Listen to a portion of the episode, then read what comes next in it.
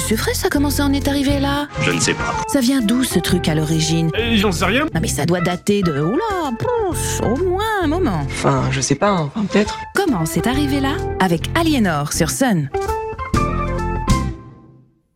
Bonjour à tous, c'est Aliénor. Bienvenue dans Comment c'est arrivé là, votre rendez-vous des anecdotes un peu fêlées de l'histoire. Nous sommes vendredi, veille de week-end pour la plupart. Week-end, un anglicisme bien ancré dans notre vocabulaire depuis la Première Guerre mondiale. Si loin et en même temps si proche, notre petit tour dans le passé d'aujourd'hui nous fait remonter au mois de mai 1917. À cette époque, la durée du temps de travail hebdomadaire est de 72 heures, répartie en 12 heures sur 6 jours dans les ateliers où ne travaillent que les Mais euh, bon, euh, la plupart sont au front, donc on va se tourner vers les ateliers mixtes, où la semaine est bloquée à 60 heures, soit 10 heures de travail journalière pour les femmes. Passons aux exceptions. Les ateliers d'État fonctionnaient 49 heures par semaine, soit un peu plus de 8 heures par jour, notamment dans les arsenaux. On ne plaisante pas avec la concentration de ceux qui manient littéralement la poudre. En cette troisième année de guerre, les commandes des ateliers de couture sont en nette baisse. Si ces dames se doivent de rester jolies pour entretenir le moral de leurs hommes postés dans les tranchées ou autres villégiatures guerrières du moment, la priorité n'est pas à la mode, mais à l'économie de guerre. Et les couturières des ateliers, qu'on surnomme les midinettes, celles qui font la dinette, soit un petit repas rapide à midi, voient en conséquence leur semaine de travail et donc leur salaire amputé d'une demi-journée, faute de commandes à honorer. Or, la guerre est mondiale et les moyens de communication commencent aussi à se développer. Ces dames savent donc que de l'autre côté de la Manche, leurs consoeurs anglaises bénéficient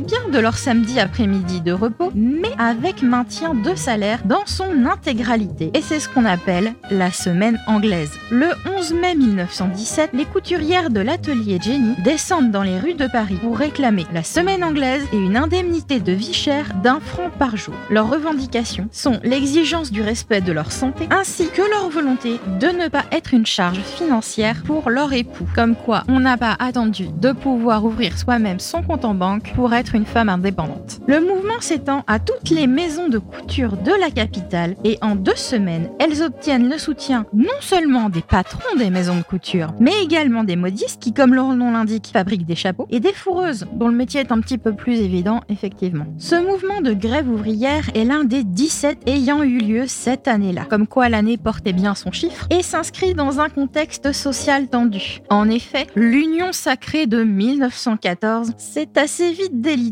et 1915 a vu 100 mouvements de grève, 1916 presque 300 mouvements de grève ouvrière. Cependant, le mouvement de nos cousettes parisiennes est vu avec bienveillance par les autorités, contrairement à celui qui avait été entamé quelques mois plus tôt par les ouvrières de l'armement.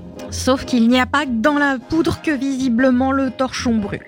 Les Parisiens, eux, sont plutôt amusés de voir défiler ces dames et demoiselles dans leurs élégantes robes noires et leurs chapeaux à la mode, qui restera l'image actuelle des midinettes. Ces Black Blocs d'il y a un siècle ont de sérieuses leçons de dignité et d'allure à enseigner à leurs successeurs de notre époque. Le journal L'Ouest éclair publie même dans ses colonnes le 26 mai 1917, lorsque les travailleuses de la France auront toutes obtenu la semaine anglaise, elles se souviendront que c'est à la grève de la couture parisienne qu'elles devront cet avantage. Le 11 juin 1917, soit un mois après le début du mouvement, les midinettes obtiennent gain de cause et une loi est votée autorisant la demi-journée de repos sans perte de salaire le samedi pour tous les ouvriers du textile, conformément à la semaine anglaise, et ce pour la durée de la guerre, posant ainsi les prémices du week-end. En 1919, la mesure s'étend à tous les travailleurs français et le temps de travail journalier est ramené à 8 heures. Ce n'est qu'en 1936, avec l'obtention de la semaine de 40 heures, que le week-end prend la dimension qu'il a actuellement et permet de consacrer du temps de repos au loisir, en plus du dimanche traditionnellement dévolu à la famille. Je vous souhaite une bonne journée sur Sun et vous laisse avec Jean Gabin qui vous invite à une promenade en bord de Seine. Retrouvez Comment c'est arrivé là tous les vendredis à 7h30 sur Sun.